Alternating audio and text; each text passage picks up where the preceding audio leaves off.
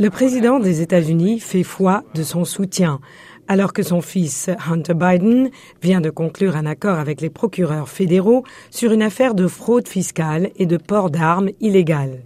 Les républicains du Congrès, comme le président de la Chambre des représentants, Kevin McCarthy, ont critiqué la décision du ministère de la Justice de conclure cet accord.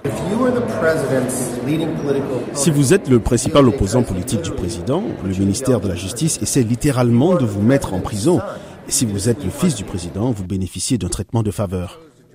Les démocrates, quant à eux, ont déclaré qu'il s'agissait d'un exemple de bon fonctionnement du système judiciaire américain. Jamie Raskin, représentant démocrate. Les choses sont sérieuses, mais elles n'ont rien à voir avec de la corruption présidentielle. Un historien politique estime qu'il s'agit d'un moment sans précédent dans l'histoire de la présidence. Matt Dalek de l'Université George Washington. Il est un peu inhabituel de voir le ministère de la Justice d'un président en exercice mettre en accusation et obtenir une condamnation, donc un aveu de culpabilité de la part du fils du président. Mais les républicains ont déclaré que cet accord ne change rien à leur enquête sur les transactions financières de la famille Biden. Le représentant républicain James Comer. Il s'agit toujours d'une enquête sur Joe Biden. Le fils du président est évidemment une personne d'intérêt.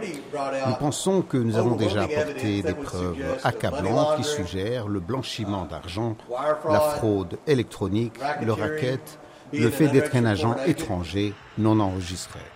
Les inquiétudes concernant les doubles standards dans le système judiciaire américain sont déjà un sujet brûlant de la campagne présidentielle de 2024. Les législateurs républicains ont affirmé mercredi que les enquêtes du ministère de la Justice sur Trump étaient motivées par des considérations politiques. Jim Jordan, représentant républicain. Peut-être qu'au lieu des attaques incessantes contre le président Trump, le pays se porterait mieux si nous découvrons comment toute cette fausse histoire sur Trump et la Russie a commencé.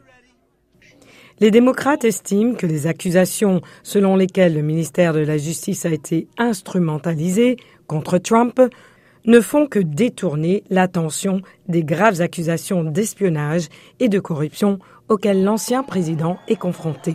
Cette semaine, les représentantes républicaines Marjorie Taylor Greene et Lauren Boebert devraient présenter des résolutions de mise en accusation contre M. Biden, mais elles ne devraient pas recueillir suffisamment de voix pour aller de l'avant.